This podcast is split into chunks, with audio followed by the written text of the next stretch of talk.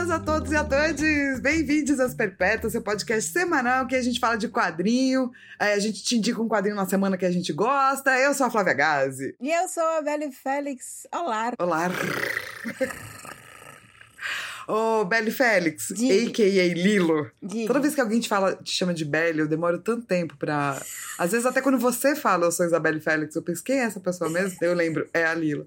Que que, como é que, quem é seu perpétuo hoje? Meu perpétuo hoje é o sonho. Hum, mas a gente tá sonhadora? Não, você mas... está cheia de areias? Não, mas eu acho que eu tô puta da vida porque roubaram as minhas ferramentas e me prenderam numa cúpula. Uh, isso não é bom. Não faça isso com o sonho, porque ele pode voltar e deixar você cheio de pesadelos para sempre. Exato. E você, Fal, que perpétua você é hoje? Eu, eu não tenho como ser outra perpétua, que não seja perpétua, já aqui supra, supra citado anteriormente em outros podcasts, que é o Coelhinho da Rayovac Feliz. é que vocês não estão me vendo, a Lila ainda tá me vendo, porque eu tô, tipo, puxando minha camiseta como se eu fosse uma infante. Ela tá total puxando a camiseta e, tipo, mordendo a camiseta e, tipo, quase que pulando em, pra cima e pra ah. baixo, porque ela tá. Velho, é, eu, eu, eu, eu acho que eu cometi um erro, talvez, eu não sei, eu tô. Não, não, sem erro, sem erro, sem erro.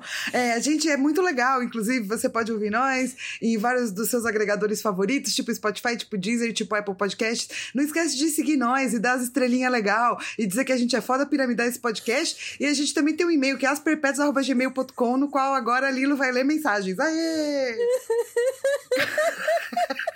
é... Cheira flor e sopra vela, Fal. Hã?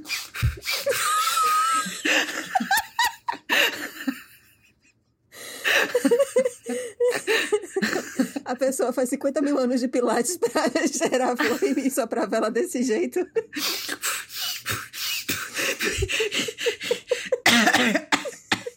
Meu Deus, tá bom, vamos lá, olha. Eba! O primeiro e-mail é do Alan Carmo. Ele falou que ele finalmente conseguiu maratonar as perpétuas. Ele fez uma declaração de amor a Fal, como geralmente os e-mails que a gente recebe aqui. Não é verdade. Faça declaração de amor a Lilo. Que ela merece declaração de amor. Não, mas eu tô super sussa com as pessoas fazendo declaração de amor pra você e ele tá aprendendo Você se diverte, né? Na verdade. Tá ótimo para mim. E eu amei o e-mail dele, porque ele tava falando de como ele gostou muito de ouvir o episódio sobre pílulas azuis que foi uma HQ que fez que mexeu muito com ele na época em que ele leu, porque foi muito importante na época, porque ele estava é, com um namorado que convive com HIV. Então, assim, você não vê muito comumente, assim, geralmente, um relacionamento com uma outra pessoa com HIV na cultura pop. Não, e foi tratado de uma forma, tipo, super respeitosa e, e, e, prática e bonita, como é o, o, o Pílulas Azuis. Então, em algumas vezes ele se pegou, tipo, chorando. E é o tipo de HQ oh. que ele, sempre que ele pode, ele coloca nas rodas de amigos, ele indica. Então ele ficou muito feliz com, com Pode indicar o podcast agora também. É. É, pra você dizer, tem essas mulheres aqui que falam uns treco louco aí. Às vezes tá virada no giraia. Azerê, de, de repente o bebê sabe. Meu Deus do céu. o próximo e-mail é do Salsicha Nerd, que é um perfil, inclusive, de Instagram. Não sei se tem de outras redes sociais, mas eu conheço ele pelo, pelo Instagram, que ele também fala sobre quadrinhos e outras coisas da cultura pop. Ele disse que essa semana, a semana que ele mandou esse e-mail, ele era só o desespero, né? E eu entendo muito ele, né? Essa perpétua desespero a gente entende bastante. Ele disse que gosta muito também do podcast. Ele disse que ele só queria mesmo dar um oi e agradecer pela companhia que a gente faz enquanto ele está malhando de, e realmente sempre ele fica comentando nas redes dele que ele tá tipo, ah, fiz aqui a academia, tava ouvindo as perpétuas. a gente é uma boa companhia para malhar quando a gente tá animadona. Quando Ei. a gente não tá animadona, não sei. Lava... Talvez, ah, talvez pra, tipo, né, aquele exercício mais, sabe? Você tem que fazer mais força. sim. Ou então pra você lavar louça, lavar banheiro, fazer caminhadas. A gente tá aí pra. Podcast tá aí pra. Isso, tipo pra você responder você na rua, entendeu? Tipo, você fala com a gente na rua andando sozinho assim. Maravilhoso. As pessoas vão achar que você é ótimo, não vão chegar perto de você e atrapalhar seu exercício. Exato. E aí ele diz que gosta de ficar ouvindo porque ele, ele diz que se vê dando risada da minha risada, da risada da Belle, né? Ou então ele fica pensativo com os seus comentários, Fal. Então nós temos aí o equilíbrio perfeito. É, pois é. É para isso que a gente faz esse podcast. Quando as pessoas são muito amigas. a dinâmica já tá dada já. E aí ele perguntou se a gente já leu Fábulas e se a gente pretende falar em algum episódio Eu, acho Eu amo Fábulas. A gente gosta bastante de Fábulas. Não terminei toda a saga, porque é gigantesco Fábulas. Muito gigantesca. E, mas eu acho que vale a pena, assim, a gente fazer um podcast sobre, pelo menos o primeiro volume, os primeiros volumes, eu acho que super valem. Eu também acho, pelo menos pra introduzir, assim, né? Do tipo, galera, leiam Fábulas, né? É isso. E aí, o último e-mail é da Grace Libarino. É, que ela tá sempre aqui ouvindo a gente, obrigada, Grace. E ela tava falando de como Roseira Medalha e Engenho e outras histórias, que foi o nosso último podcast, que foi uma entrevista com Jefferson Costa. Um podcast incrível, maravilhoso a nossa entrevista com ele. Por favor, ouçam. E aí Inclusive, acabou de ser indicado novamente ao Jabuti, o Jefferson Costa. tava... Então, Isso. tipo, você tá perdendo se você não tá lendo as coisas que ele tá produzindo, porque esse homem é uma máquina de prêmio. Eu, inclusive, falei pra ele, assim, parabéns de novo. Já está ficando meio chato te dar parabéns todo ano. Tadinho, não faz isso. Não, ele deu risada, ele deu risada. E aí ela disse que, apesar dela não ter lido Roseira Medalha, e realmente é uma HQ que tá em falta, depois é que eu fui ver isso, pelo amor de Deus, reimprimam logo Roseira Medalha em Engenho. Ela disse que a nossa conversa fez ela pensar sobre a ancestralidade dela, ela se entendendo como uma mulher preta de pele clara. Então ela começou a falar aqui sobre a relação dela com a família, as histórias da família dela, mandou até uma fotinha da família dela. Obrigada, Grace, um beijo. Beijo, beijo pra todo mundo que mandou e-mail, gente. Não esqueçam que você pode mandar e-mail pra gente no asperpetuas.gmail.com, porque se tem uma coisa que a gente gosta nessa vida é de ler quadrinho, mas também de receber e-mail. Acorda, menina, vem cá. E aí agora eu vou contar uma pequena história pra vocês que se passa no domingo passado, no domingo dia, deixa eu até dar uma pescada aqui, acho que foi dia 14 ou foi dia 13, não, foi dia 14 de novembro. Eu cheguei e mandei assim uma mensagem pra Fal, Fal, a gente não discutiu qual vai ser a nossa HQ da próxima semana. Então, que tal se a gente fizer sobre Sandman? Porque eu sei que você tem, eu também tenho, e eu acho que vai ser mais prático do que a gente ficar tentando achar um, um HQ. As Aí perpétuas estão o quê? Voltando pras perpétuas. Exato! E aí, qual foi a sua resposta, Fal? Ai, eu não lembro, eu só sei que na hora eu, eu tipo, eu falei, eu, eu, na minha casa, dei uma voltinha, dei uns pulinhos, mas eu não lembro o que, que eu te falei, o que, que eu te falei. Você descreveu qualquer coisa em letras caps lock, que basicamente era tipo. "Ah!" Qualquer coisa assim do gênero, gente. Foi isso. E daí eu só queria informar a todos vocês que enquanto a gente tava fazendo isso aqui, a Lilo falou, vamos fazer o primeiro encadernado. Eu falei, vamos. Daí até o último minuto eu tava convencendo, tentando convencer ela a fazer, tipo, historinha por historinha. Mas daí ela falou, daí, mas você já tem o Rodor Cavalo. E ela tá certa. Mas eu ainda queria, ainda queria, porque é muito legal. É muito legal. Mas não dá pra ter dois Rodor Cavalo, eu ia ficar maluca. É, então, imagina fazer capítulo por capítulo de. Por mais que o capítulo de Sandman seja bem menor do que o de Game of Thrones. Ele é muito rico, né? Ele vai ter muitos significados, ele vai ter muita interpretação, vai ser um prato cheio pra Fal. Então, assim, não, eu quero falar de outros quadrinhos. Senão, tipo, acabou, né? A gente, tipo, vira isso, assim. As Perpétuas vai virar só sobre Sandman. E apesar de eu amar muito Sandman, As Perpétuas é sobre falar sobre quadrinhos. Só- Tem uma curiosidade também sobre Sandman, Fal. O quê? O quê? O quê? Quando as pessoas perguntam pra você qual é a sua se você tem uma HQ favorita ou qual é a sua HQ favorita, o que é que você responde? Eu não tenho HQ favorita. Ah. Porque eu acho que essa coisa de. É, é muito difícil, porque depende, varia, sabe? Hum, Tipo, Sandman é muito importante pra minha vida. Uhum. É, mudou a maneira de eu pensar, mudou a maneira de eu existir. Eu li na época, assim, né? Mais ou menos que saiu aqui, 90 e tanto, né? Uhum, uhum. Cara, foi lindo, assim, mas, mas tem dias que a minha HQ favorita é outra. Por mais que eu esteja o coelhinho da Rayovac. Então, quando você começa a entrar na área de, de quadrinhos, começam a existir muitas pessoas que falam que suas HQs favoritas, ou as melhores HQs já feitas na face da Terra foram Sandman ou Watchmen. E isso começou a me cansar profundamente, porque muitas vezes as pessoas nem sequer entendiam, estavam só repetindo uma resposta no automático, porque são duas HQs extremamente cultuadas e importantes, e elas são incríveis, elas são fodas, eu nunca que vou dizer o contrário, mas me cansa o fandom. o problema é sempre Sim. o fandom. E aí que Sandman nunca termina entrando na minha lista por causa disso. Pra não ter essa resposta clichê. Meu A resposta né? base, assim. É. Não, eu super entendo, né? É porque Sandman, ele deu uma transcendida mesmo, né? Muito. Tipo, ele saiu de HQ, agora ainda mais que vai ter a série e tal. E daí, às vezes, o foco sai da HQ, né? E você, como uma pessoa que trabalha real todos os dias com HQ, tem tanta coisa pra você falar, né? Tem tanta coisa boa sendo produzida que eu super entendo. Mas assim, ó, depois de seis meses de podcast, mais, ou menos, assim, né? Contando que esse é o episódio 27, daí seis meses e quase sete meses. Uhum. A gente tá voltando pra, pro nosso nome.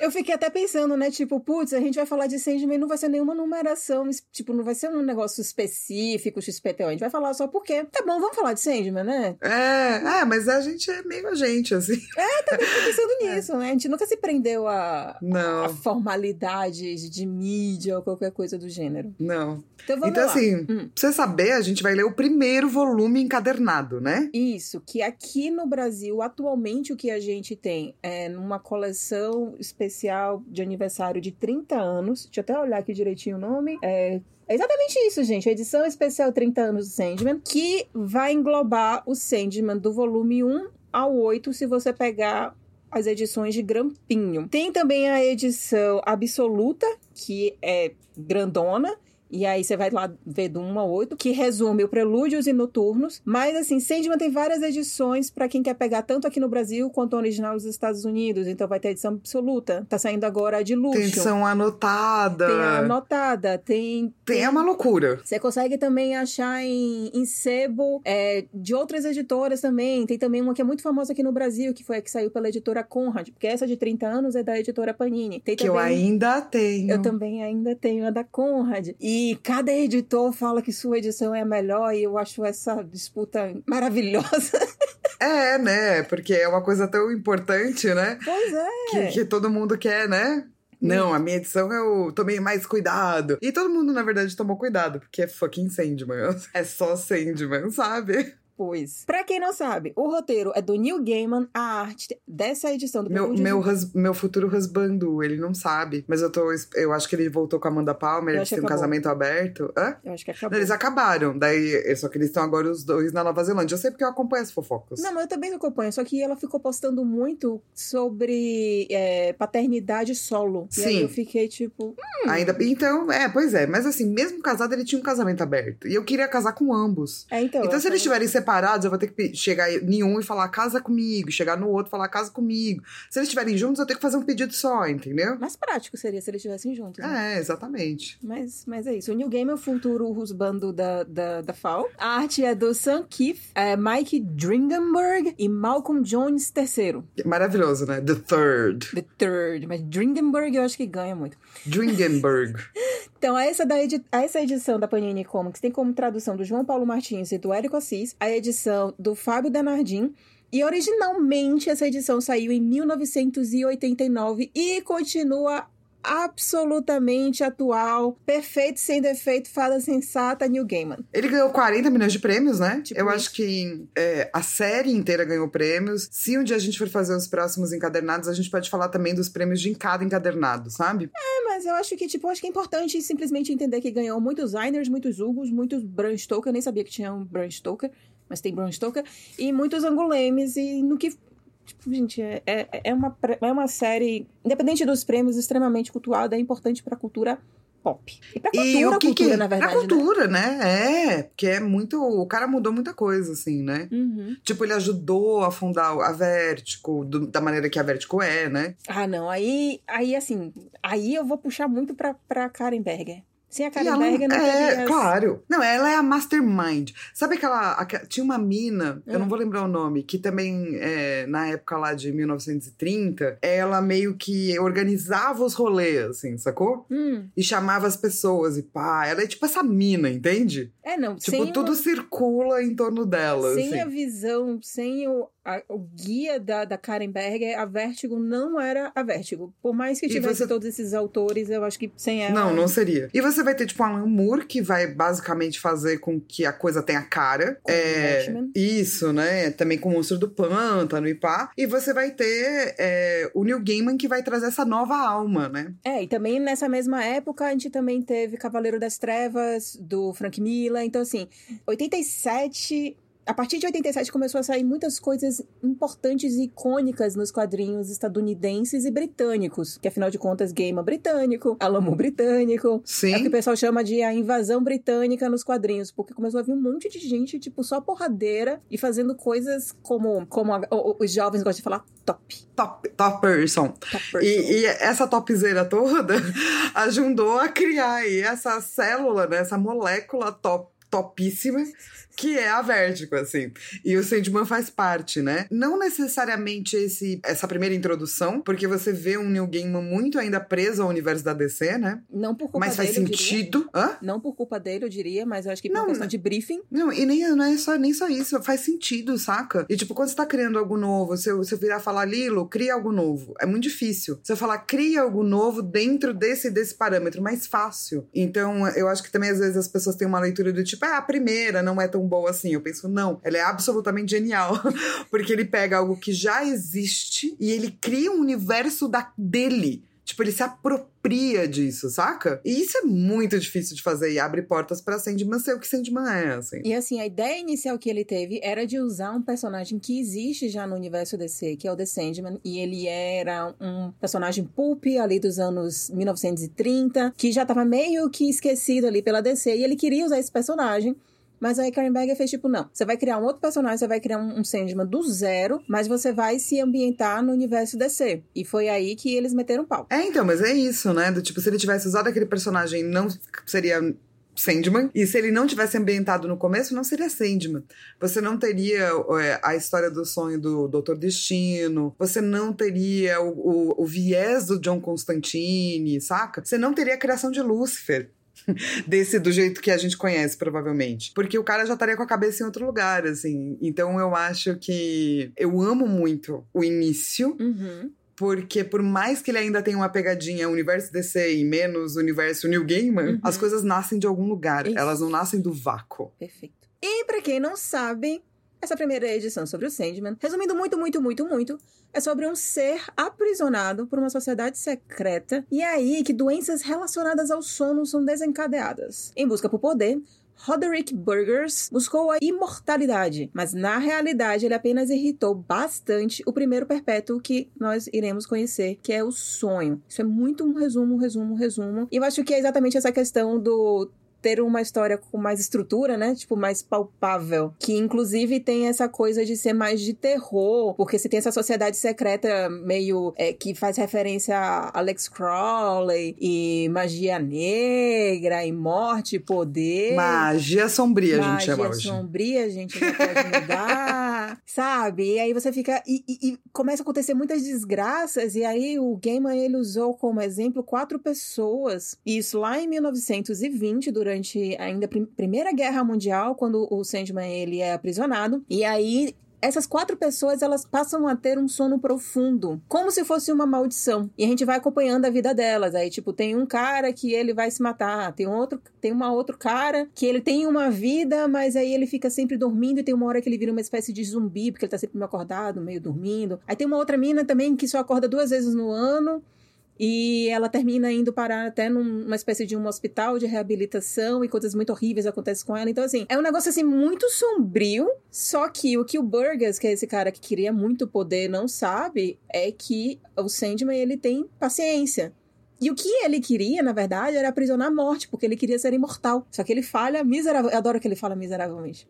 Eu adoro que o Sandman tem paciência. Ele olha e fala assim: tá bom, filho da puta, eu espero. Cara, o Sandman é muito vingativo, assim, né, cara? É muito cuzão. Porque, porque o Sandman é um personagem cuzão, sacou? E tá tudo certo, gente. Eu continuo amando ele de paixão. Mas ele é um. Eu gosto que o Gaiman tem personagens cinzentos. Sim. É, eu posso. Porque eu acho que do jeito que a gente estruturou aqui, Hum. é, eu fiquei. Eu fico, será que a gente. Eu queria começar fazendo parênteses, podemos? Eu acho que tem. Acho que essa, esse é o programa que a gente vai fazer muitos parênteses. É, porque assim, ó, vamos, vamos começar. Porque o Neil Gaiman é um cara que pesquisa. Certo. E eu amo ele nisso, assim. Uhum. Muito, assim. E essa figura de alguém que traz o sonho é uma figura que você tem em muitas culturas. Uhum. Desde Morpheus, né, na mitologia grega, até no Brasil, que você tem João Pestana. Então, eu não conhecia João Pestana. João Pestana, Eu João não- Pestana E aí eu fico. é uma coisa de conto infantil. Fica a minha dúvida e fica a minha pergunta de se isso daí é algo que existe mais no Sudeste. Se só os minha família que simplesmente não falava sobre isso porque minha família não era desacreditada, era desacreditada de João Pestana. Tipo, de onde é que vem João Pestana? Que eu não conhecia, tipo, real, nunca. Quando, quando Então, eu vi isso no roteiro, eu fiquei tipo, ah, esse nome não me é estranho, mas assim, nunca. Ele veio trazido pra cá do, da, da verdade portugueses. Hum. É, você tem o, o Pedro Chosco, da mitologia gaélica, Hum. que vai influenciar, olha só, o João Pestana, Hum, da mitologia portuguesa, que vem pro Brasil via os imigrantes portugueses, né? Não é imigrantes, não, os conquistadores. Os to- A outra engasgou. Até engasguei. Ah, os tomadores de terra portugueses, entendeu? Até mesmo porque o termo pestana era algo que não fazia parte do meu vocabulário corriqueiro. Ele. Que é algo antigo, assim, Só- né? É, então eu só conhecia ele porque eu lia muito. Tipo, Então, tipo, vou tirar uma pestana, né? Vou tirar ali uma soneca. Eu conheço muito mais Isso. soneca do que. Eu prefiro, inclusive, João Soneca do que Vamos João chamar de Pestana. João. Podemos chamar. E pode trocar João também. Pra algo que tá mais na moda agora, tipo Enzo. Enzo, Enzo. Soneca. Enzo Isso. Soneca. Enzo Soneca, tá. Enzo Soneca. E ele fez essa pesquisa, né? Tanto que tem vários nomes que o sono vai ter, né? Uhum. Sono, Morpheus, o Sandman, porque são, são nomes da mitologia, assim, né? E eu gosto muito que os balões deles são de cores diferentes. Pra você saber quem tá falando na cena. Uhum. Porque tem texto para um caralho em Sandman, assim. Que você não sente. Não, mas tem muito. Sendo muito sincera, porque assim, tem algumas HQs que, inclusive, o texto ele é meio que descritivo. Do tipo, tá lá uma pessoa andando pela calçada com um sapato verde. E aí no texto tem exatamente escrito. E aí que aquela pessoa feliz anda com seu sapato verde pela calçada. E não é isso que o, o que o Gamer faz, de forma alguma. Ele, ele só tem. Cara, em nenhum momento eu senti cansaço. Em todas as Eu vezes que eu li e relia, não, não me bateu isso. Mas se você parar pra pensar, ele usa muito quadro, né? Muito quadro pequenininho, com muito texto. Tipo, como acho que a gente anda lendo outros formatos de HQ e pá, Uhum. é que a hora que eu peguei Sandman de novo, eu percebi o quanto de texto tem, assim. Não é todo mundo que faz isso, assim, sabe? Muito quadrinho pequenininho. Porém- Quatro, quatro, quatro, quatro, quatro, quatro. Texto, texto, texto, texto. Porém, é da época. Melhor assim, quadrinhos época. mais antigos, década de 80, 90 começou a diminuir um pouco, mas tinha, tinha mais balão de texto, tinha mais texto mesmo, principalmente de super-heróis. Hoje em dia, super-heróis tá bem mais econômico, né? A depender Eu autor. curto, eu curto muito, assim, essa, essa parte dessa fase, assim, tipo aquele é, do inferno do Alan Moore, que é tipo, amo, amo.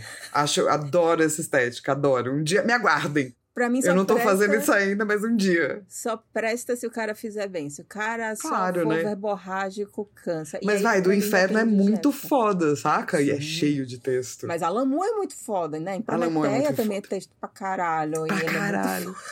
Nossa, e como é bom, né, mano?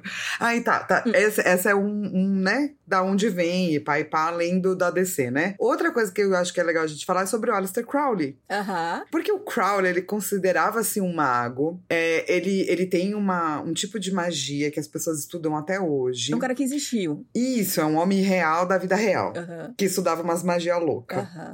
E depois, no final da vida dele, ele até chegou a se desculpar pelo tipo de magia que ele propunha, porque muitas vezes elas não eram é, bacanas no sentido de serem igualitárias e pá.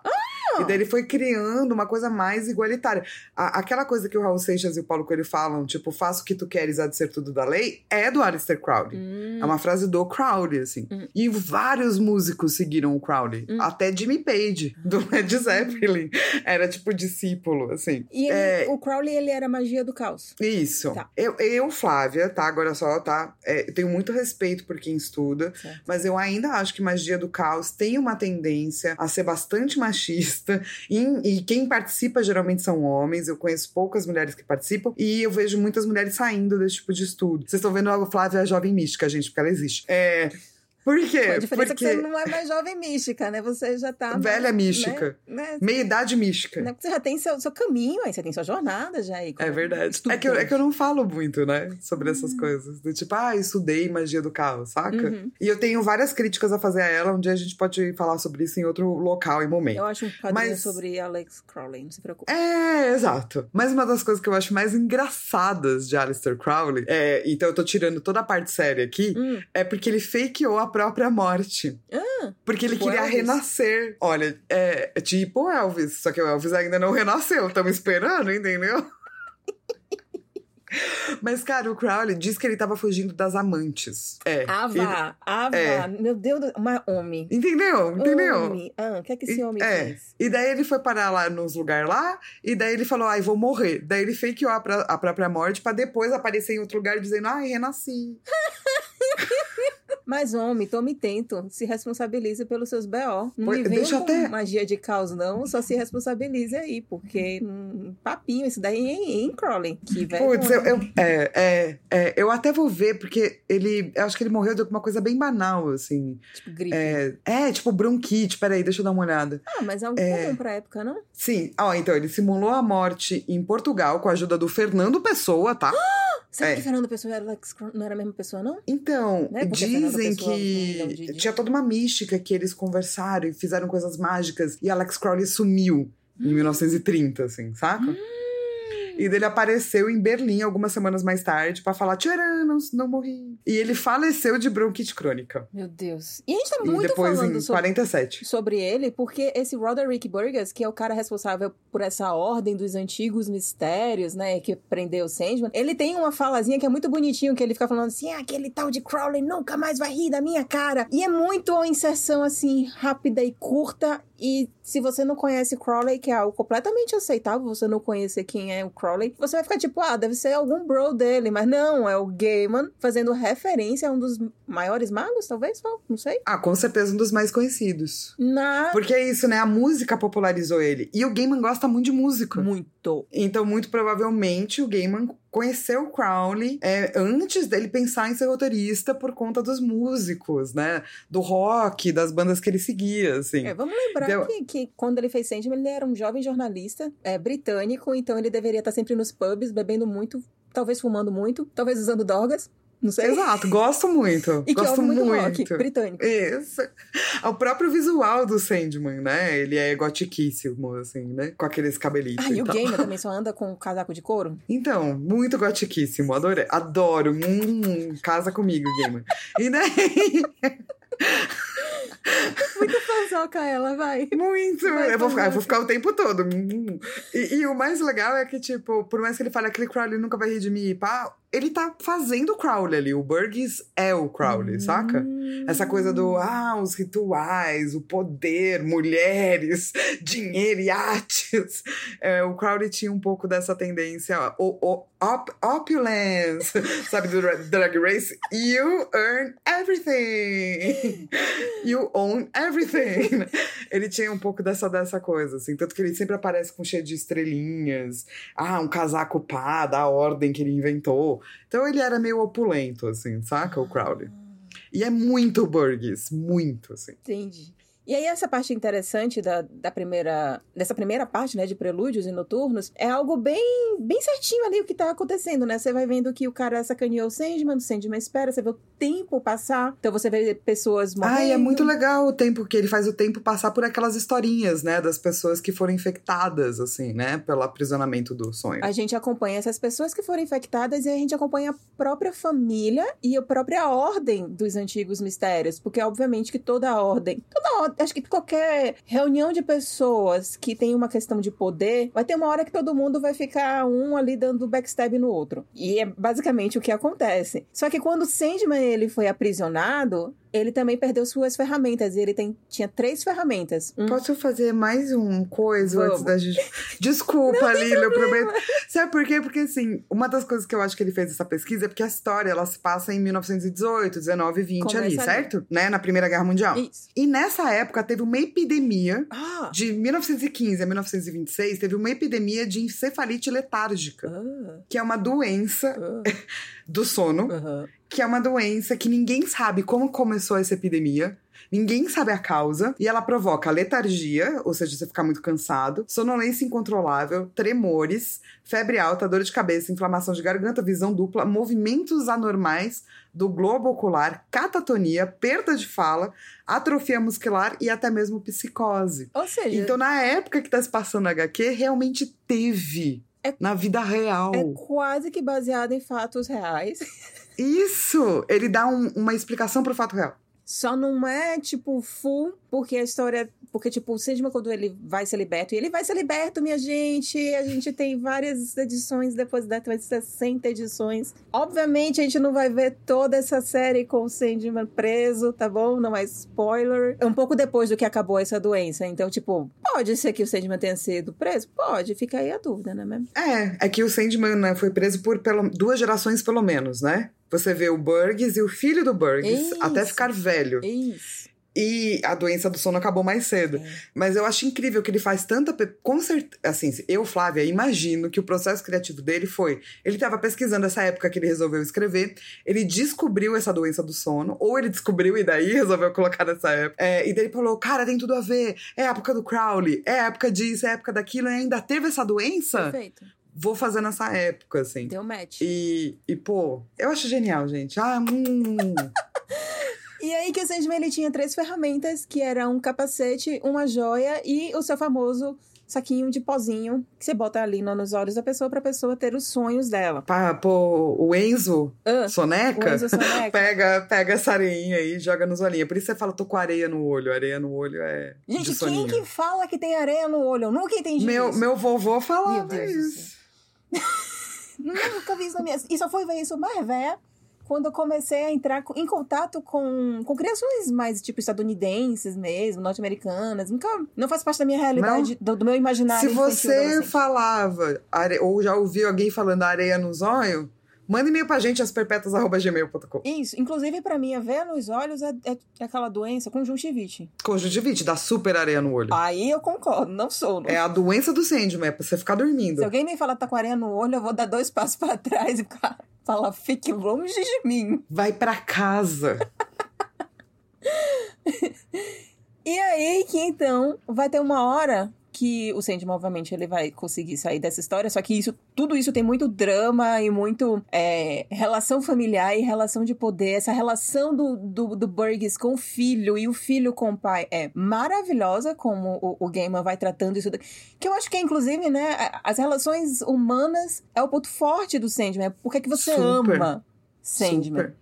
Não é E os personagens imperfeitos, né? Porque Uhum. você vê que o Sandman é cuzão desde ali. Porque assim, tudo bem que ele ficou preso por duas gerações. Uhum. Mas ele pegou, tipo, o filho do cara que aprisionou ele e deu pesadelos pra sempre, sacou? Tipo, se fodeu, imbecil. Tipo, ele não, ele não é um personagem acima. Ele não olha pra humanidade e fala, ah, coitados. Não, sabe? Ele tem raiva, ele tem. Então, é, é, o, o Gaiman trabalha com essas divindades que são divindades mais humanizadas, assim, também. É, não tem essa coisa católica cristã. Não sei exatamente qual seria a base dos perpétuos, mas é exatamente uma questão mais humana e de responsabilidade mesmo. O cara, ele se sente responsável pelos sonhos dos seres humanos e que se alguma coisa deixa, se alguma engrenagem sair do lugar, é uma responsabilidade dele e ele tem que ir lá e consertar. Então é, é um senso muito diferente. Não é uma questão de porque ele é bom, porque ele é poderoso, ou qualquer coisa do gênero. É porque, tipo, eu tenho um trabalho, eu tenho que fazer esse trabalho.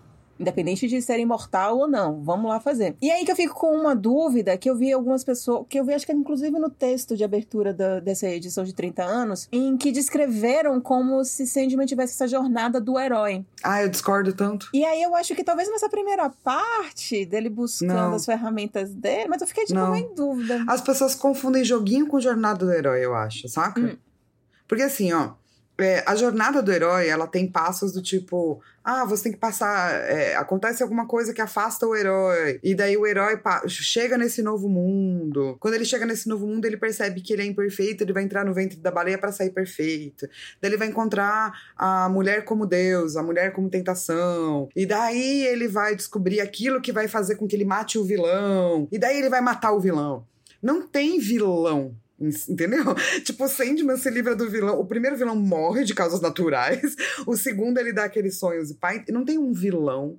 Não tem a mulher como tentação. Não tem um encontro com a deusa. É, o ventre da baleia, você pode dizer que é ele esperando, ok. Mas é isso que tem de Jornada do Herói. O ventre da baleia. E o ventre da baleia não é do Campbell. O ventre da baleia é uma história antiguíssima sobre Jonas e a baleia, usado por um monte de autores antes de Campbell é, que falam de estruturas narrativas como Bachelard, como Prop. E, então não, não é Jornada do Herói, é joguinho. Por quê? O Sandman sai da prisão dele, certo? Ele volta pra casa dele. Aham. E você conhece um pouquinho da casa dele, assim, né? Oh, gente, é tão triste quando você conhece um pouquinho da casa dele. Mas é tão lindo. Inclusive, É. eu adoro o Irving. Ah, é? O, ah, o Irving é muito gosto. fofinho. Porque na casa E o Caim o dele... Abel, cara. E o Caim o Abel é muito legal, É muito porque o foda. Abel é muito fofo. A gárgulazinha do Abel, que é o Irving, que não vai ser Irving, é muito fofo. Na casa do, do Sandman, a gente vai encontrar duas. Tem três pessoas que deveriam estar cuidando, toma, tomando conta daquilo ali, né? Primeiro que tem o Lúcio, o bibliotecário, e também tem Caim e Abel, necessariamente das histórias bíblicas. E, obviamente, Caim vai ser o irmão escroto e Abel vai ser o irmão fofinho, mas os caras são responsáveis para tomar conta daquilo ali. E, quando o, o Sandman vê tudo aquilo ali meio destruído, ele fica tipo, o que foi que aconteceu? E aí os caras vão meio que ajudar, meio que tirar o corpo fora. Você tem um gostinho do tipo assim, ok, existe mais desse universo do que o nosso universo mundano. Isso. E ele dá indicativos, né, sempre, de que tem mais que ele quer falar. Tipo, ele fala de Caim e Abel, ele mostra um lance da, da que tá nascendo. Caim mata Abel, Abel renasce, porque, né, é infinito, é um ciclo infinito. E você fala, putz, tem mais aí aí que ele queria contar, sacou? O game ele vai sempre assim... deixando pequenas gostinhos de coisas que serão, inclusive, tratados no futuro. Total. E, e assim, ele precisa pegar esses três itens mágicos dele que foram roubados, né? Que é o Gibeiro, o Elmo e o Rubi. Uhum. Mas, mas eu não acho Jornada do Herói, gente. Desculpa. Eu acho que é. A gente aprendeu que Jornada do Herói é uma estrutura muito usada, e daí a gente coloca em tudo, sacou? Uhum. Mas, mas não. Eu acho que tem nada a ver, porque pra ter jornada do herói, você tem que ter um bem muito bem e um mal muito mal. Uhum. E é uma história de, básica, de fantasia, fantasia bem pura, sabe? Uhum. Existe um bom perfeito e um mal absoluto. O Game é uma história de terror, uhum. é muito mais parecido com tragédia, por exemplo. Uhum. Do, do, do, do, Aristóteles, eu acho, do que com Jornada do Herói. Não é fantasia. Ela tem um quê de fantástico, mas eu não acho que é fantasia. Que era uma coisa que a gente estava conversando antes, né? Esse horror que ele propõe é um horror quase Lovecraft, quase cósmico, né? Sim. Que a pessoa vai ficando louca quando ela vai atrás de poder, assim. Sim. Porque o Burgess fica meio tantão, o filho dele também. Fica todo mundo meio tantão. E, inclusive, gente, para quem quiser saber mais sobre narrativa, a Fal tem um curso só sobre isso, que agora em 2021 acabou, porque afinal de contas a gente já tá em novembro, né, minha gente, pelo amor de Deus. Mas em 2022 ela vai voltar com o curso de narrativa dela. Eu já fiz, é muito bom, eu recomendo. Ela fala ah, sobre obrigada. todas as escolas de narrativa. Ela vai falar de Jornada do Herói, ela vai falar de Jornada da Heroína, ela vai falar de Conto de Fadas, ela vai falar de, de, de ela fala de um monte de coisa. Obrigada.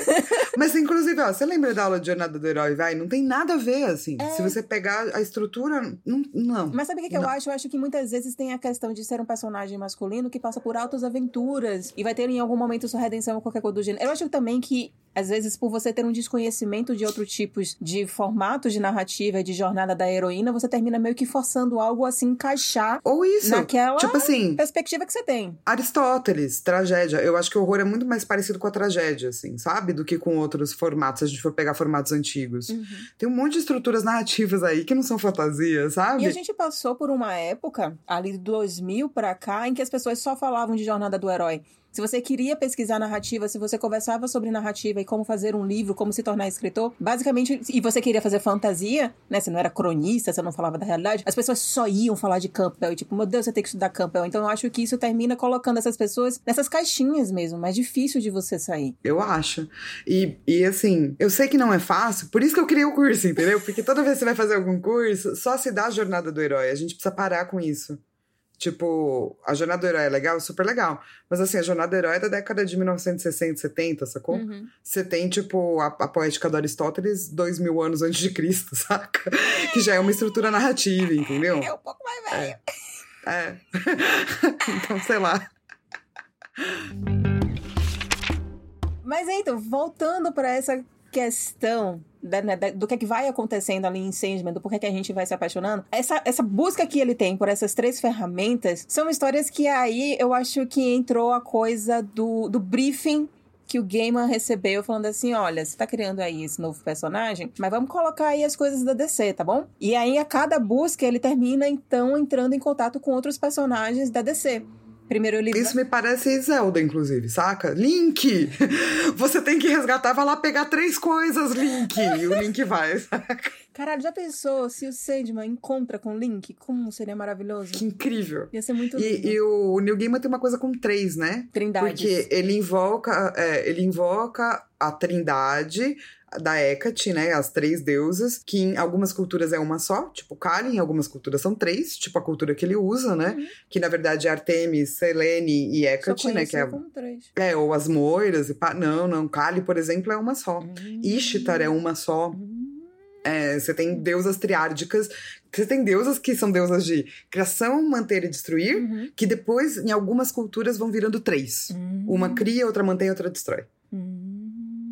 E é muito bom. então ele usa a versão triárdica, né? Das moiras, as parcas, essa coisa assim. E as, e as três dão cada uma um indicativo de onde tá as três coisas que ele perdeu. Não, e é muito bom, assim, porque eu acho que quando você não conhece a- essa trindade, acho que fica só. Pode até às vezes ser a primeira vez que você entra em contato com essas personagens, né? Com esses seres. E eu gosto como ele usa a questão da, da nova, da, da mais velha e da, tipo, bem velhinha, né? E como ele não brinca com isso de uma forma hipersexualizada, mas como Não, e ele coloca divino. vários nomes pra elas. Que ele sabe que tem Ele vários gasta, nomes, né? saca? Ele é aquele cara que dá as carteiradas ali Adoro. dele. Adoro.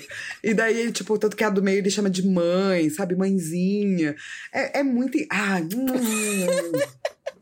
Mas aí ele vai, então, entrar em contato com a Liga da Justiça. E, sinceramente, eu acho que da primeira vez que eu li Sandman, eu não tinha tanto contato assim com super-heróis. E hoje em dia, eu tendo mais contato, né, com a DC e com a Liga da Justiça, quando eu vi o, o Senhor Milagre e quando eu vi o Caçador de Marte, eu fiquei tipo, Caçador de Marte! Não acredito que você tá em Sandman! Eu estourei super o áudio, desculpa.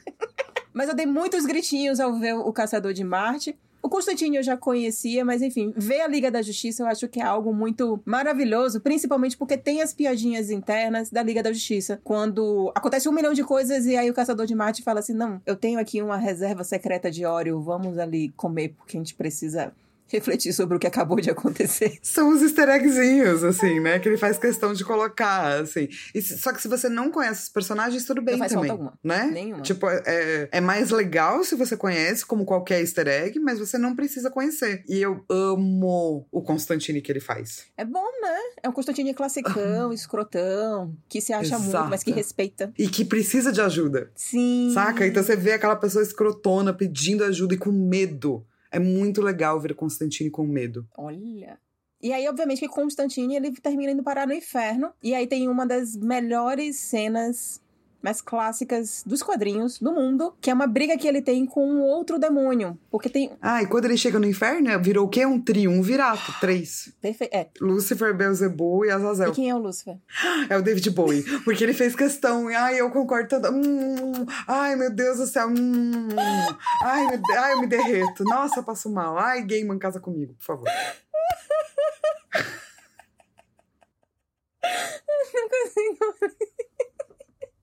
E pior que realmente ele usa como base o David Bowie. E ele começa a ter umas conversas muito estranhas, assim, muito. Você já fica tipo, olha, essa conversa aqui tá bem interessante com, com esses três demônios. E os demônios mostrando respeito, assim, com, com Sandman, né? Uma educação do tipo, não, a gente vai achar aqui seu capacete. E aí, quando o pessoal chama pra briga, eu acho que é uma das cenas em que botou ali um, um nível bem alto da- de como o roteiro de Sandman seria inteligente. Porque é uma briga sobre realidade. E aí cada personagem vai falando sobre uma- um, um ser, um... Vamos fazer, vamos fazer, vamos fazer. Eu não. Não, não, não. Você leu Morpheus. Ai, meu Deus do céu. Eu leio o Chorozon. Choronzon, Tá. que é o demônio. A gente vai ler uma versão, tá, gente? Tem várias. Isso. Então eles descobrem esse demônio Uhum. que pegou, né, o elmo dele. Hum. E daí, pra devolver, o cara fala: Eu quero uma batalha de realidades. Daí você fica: Que merda é essa? É. E daí vem esse diálogo muito louco, que o Chorozão fala: Sou um lombo horrendo, um predador letal, à espreita da sua presa. Aí o Morpheus fala: Sou um caçador a cavalo, ataco o lobo com uma lança. Sou uma mosca que pica o cavalo e derruba o caçador. Sou uma aranha de oito patas devorando a mosca. Chupa. Sou. Chupa. Sou uma cobra venenosa devorando a aranha.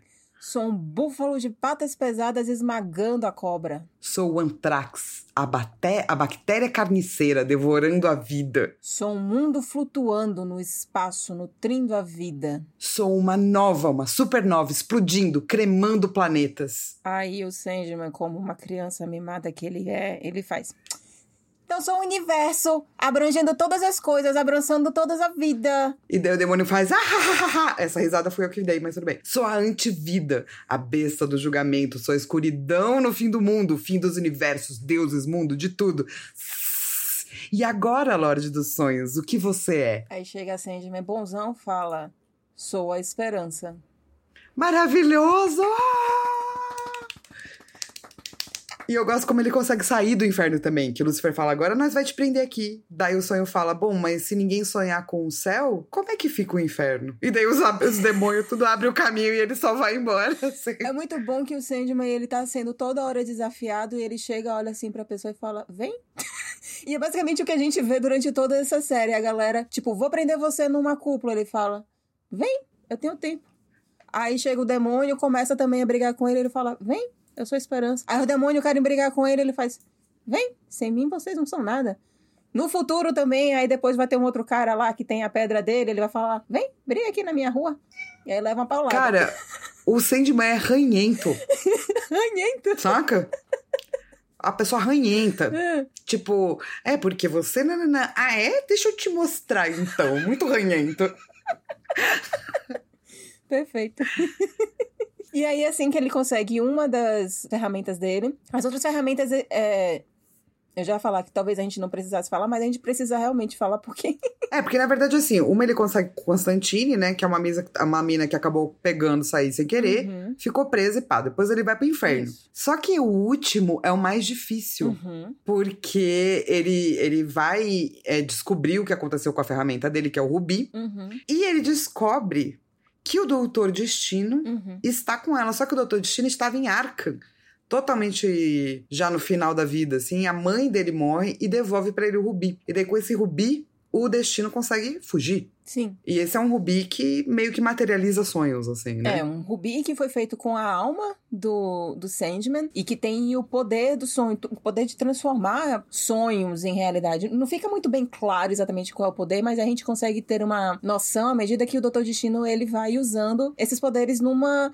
E aí vem uma das histórias que é difícil falar, né? É uma história clássica de quadrinhos, porque eu acabei de falar que a história antiga, a anterior, né? É um dos marcos dos quadrinhos. Esse aqui também vai ser um dos marcos. É uma história que a primeira vez que eu li achei extremamente aterrorizante. Eu também. E que das, dessa vez que eu reli, eu achei. Eu não, eu não achei mais ela aterrorizante, eu achei ela só linda. Ela é linda. Eu lembro de virar as páginas, porque quando eu tenho medo de algo, eu pego uma pinça e eu viro as páginas com pinça, pra eu nem encostar na página, assim, quando eu tô aterrorizada, Meu saca? Deus. E eu lembro que a primeira vez que eu li essa história, eu virei a página com a pinça, assim. Não, eu virei devorando, assim, querendo saber, caralho, o que, é que vai acontecer? Meu Deus, que coisa horrível! Mas hoje eu te entendo quando você fala que é uma coisa bonita, porque expõe o melhor e o pior da humanidade, assim, né? Muito, assim. É um eu acho que principalmente em uma realidade em que a gente tem tantos reality shows em que você prende seres humanos numa espécie de um restaurante e só fica ali. Tem uma pessoa manipulando essas pessoas, tem uma pessoa manipulando os sonhos e desejos, privando ela de comida, de bem-estar, de sono, de que seja, para ela conseguir um sonho maior, que no caso os personagens aqui é sair dessa de, desse restaurante, pessoas que também estão em reality show também é sair com muitos dinheiros. É, eu acho que isso termina se tornando mais, mais poético. Nossa, o Gamer foi visionário nisso daí, né? Foi, né? Inferno.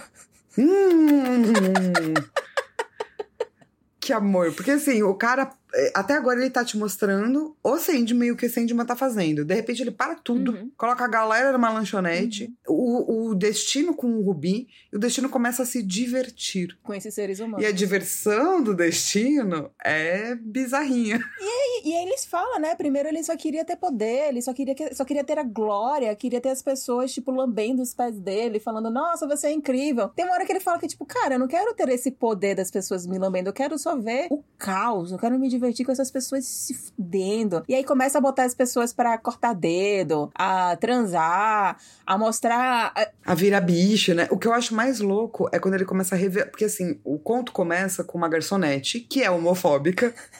E ela fica tentando, inventando finais felizes para pessoas. Eu acho que né? além de homofóbica, ela é muito conservadora, mas ela não se identifica como conservadora. Ela é uma pessoa Sim. que tem finais felizes com casais oh. héteros e brancos, só isso. Exato. Então ela pega a menina que é lésbica e dá um final feliz na cabeça dela, né? Como se ela casasse com um cara e pá. E ele vai expondo como as pessoas são horríveis. Do tipo, tem um carinha sentadinho lá que é um carinha que tá de boa. Ah, é um carinha tão legal que a garçonete gosta tanto. E esse carinha começa a contar dessa história horrível é, de tipo, como ele basicamente estuprou outro cara. Então ele vai pro pior da humanidade muito rápido, assim, sabe? E é muito revelador, muito, muito revelador, assim. Eu acho muito foda. Então é aquela coisa, você ao mesmo tempo acha o Doutor Destino horrível, mas ele tinha material para trabalhar. Então é muito sincero E é muito. É, é algo que lembra um pouco a Aurora nas, Aurora nas Sombras, né? Só que o Sandman fez antes. É maravilhoso. É lindo.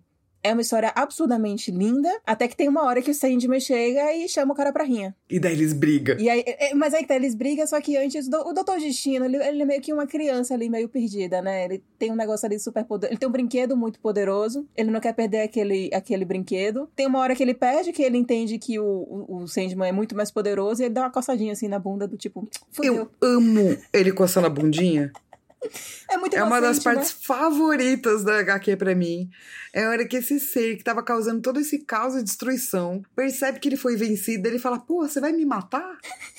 Enquanto ele tá falando isso, ele dá aquela coçadinha. Pô, mano, você vai me matar? Coçando a bundinha, assim.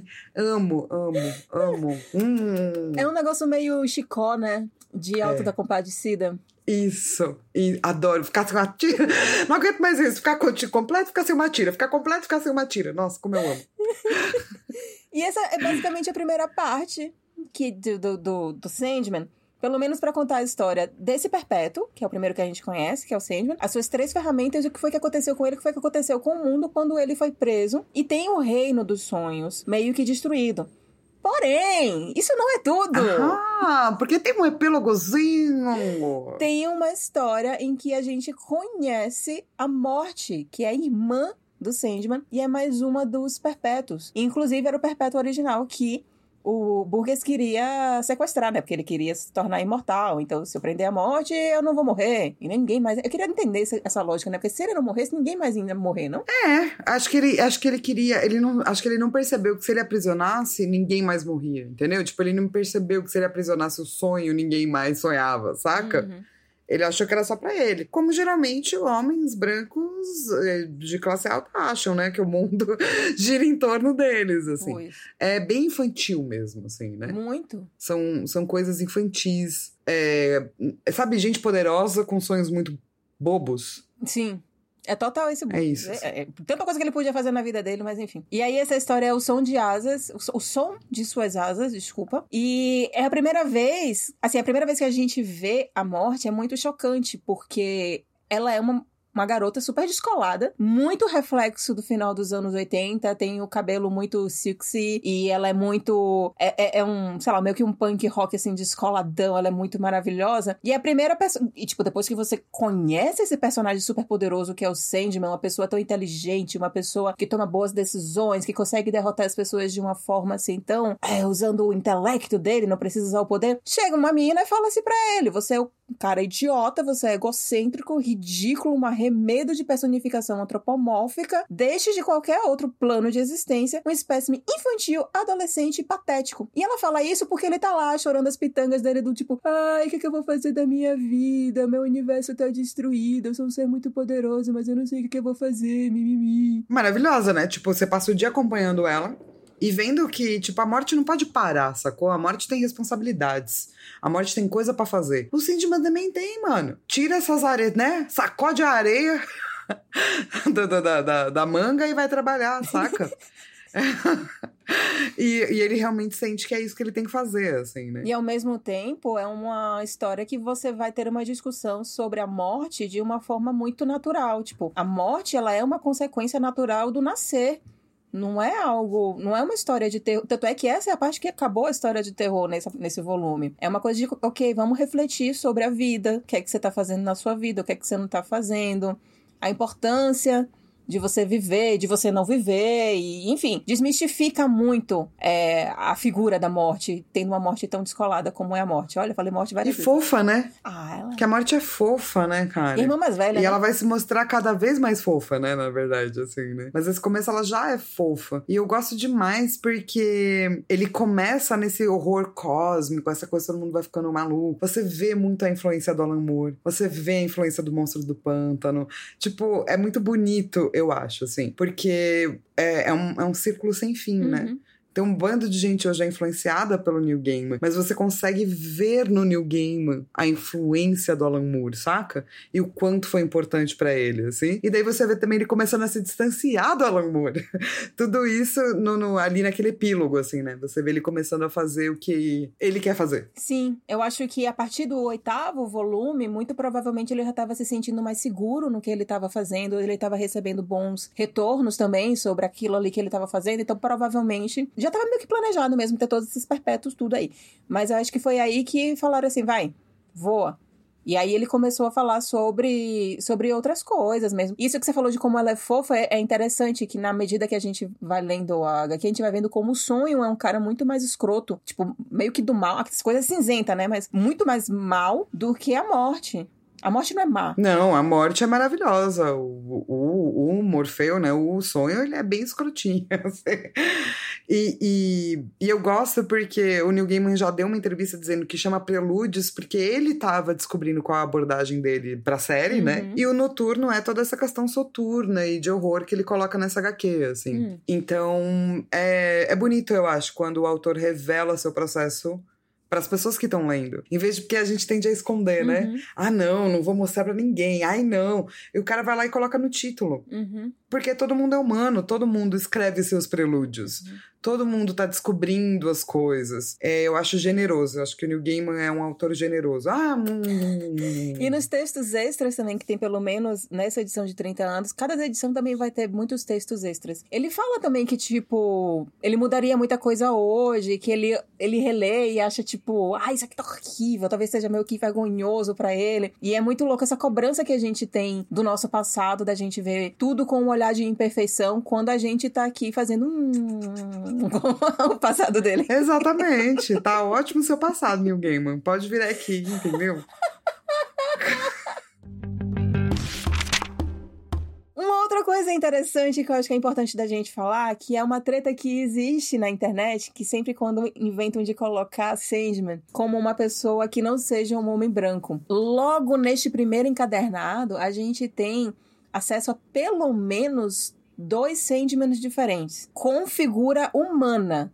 Então tem o Sandman que a gente conhece, que é esse cara brancão do cabelo preto. Tem um outro Sandman, que é o Sandman quando ele se. quando a nada ver ele, e aí já é um homem preto. E tem o Sandman como uma entidade, tipo, quase que demoníaca pelo, pelo caçador de Marte. Marciano Louco. O Marciano Louco. o caçador de Marte, também conhecido como. Aqui no Brasil também foi conhecido como Ajax. E é muito bom quando ele olha pro Sandman que ele, tipo, vai pro chão na hora. Ele fala, meu Sabe, ele fica tipo, caralho, você não acredita que eu tô vendo essa divindade aqui na minha frente, o que você que você deseja, ó oh, Deus, sabe? Ele fica muito estupefato enquanto tá o seu milagre do tipo, aí tem esse bro aqui, ele tá procurando uns troços, sabe do que é que ele tá falando?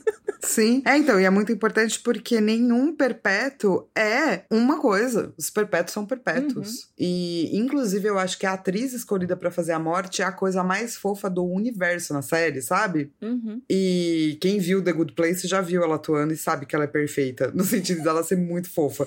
Ela é a morte perfeita, ela tem os, aqueles olhos, saca? Sim. Afetuosos, assim, Sim. saca? E eu adorei que escolheram uma pessoa gênero fluido, né? Pra fazer desejo, porque desejo não é um perpétuo que não tem gênero, que a gente ainda não conhece, né? A gente vai ver nos próximos. Uhum. E que pena que o New Gaiman ainda tem que defender essas escolhas, mas é muito claro na própria HQ, como a Lilo colocou, tipo, já tá lá. Ele já aparece com três formas totalmente diferentes. Mas tanto que geral... E todas elas são a mesma pessoa, né? Geralmente, né? quando alguém vem com uma crítica dessas, inclusive acho que teve até um influenciador famoso aqui no Brasil que veio perguntar do tipo pro Game, olha o que tô fazendo com sua obra. A resposta dele geralmente é, você leu Sandman? Porque assim, eu acho que quando aparece no nada, deve ser o 4 ou 5. É, sabe, você não precisa ser um leitor profundo, você pode até ter largado a série no meio, mas se você leu as primeiras edições, você sabe que o Sandman é além disso. Não é apenas uma única representação e que é uma entidade extremamente poderosa. Então, eu amo que a resposta dele é: você leu a obra. E aí basta, encerra. É porque, tipo, o Sandman é até um gatinho, entendeu? Tem uma história que ele é um gato. Saca? Não, é por isso também o balão, né? Com a cor diferente. É para você não se perder Porque o Sandman vai aparecer com muitas faces. Exato. E aí isso é uma história bem linear, você não se perde com a leitura daquilo ali. Tem um negócio que você gostou muito e que realmente é, é interessante a questão da arte, né? Você falou assim que a arte ela tem molduras. E o interessante de Sandman é que ele é conhecido mais pela riqueza e pela força do seu roteiro. Esses artistas, quando eles começaram, eles estavam todos no início de sua carreira. Inclusive o capista, que é o. Dave McKean, que é maravilhoso. Que Hum. hoje, tipo. Depois ele mostrou como é que ele fazia as capas dele. E ele, tipo, de fato, fazia aquele objeto. Ele fazia um quadro, ele ia colocando aqueles elementos. E aquilo ali eram as capas do Sandman. Ele- é um artista plástico britânico, um fofo, um chuchu, super incrível. Ele teve aqui no FIC de, de alguns anos atrás, a gente conheceu ele. A gente tem autógrafo dele.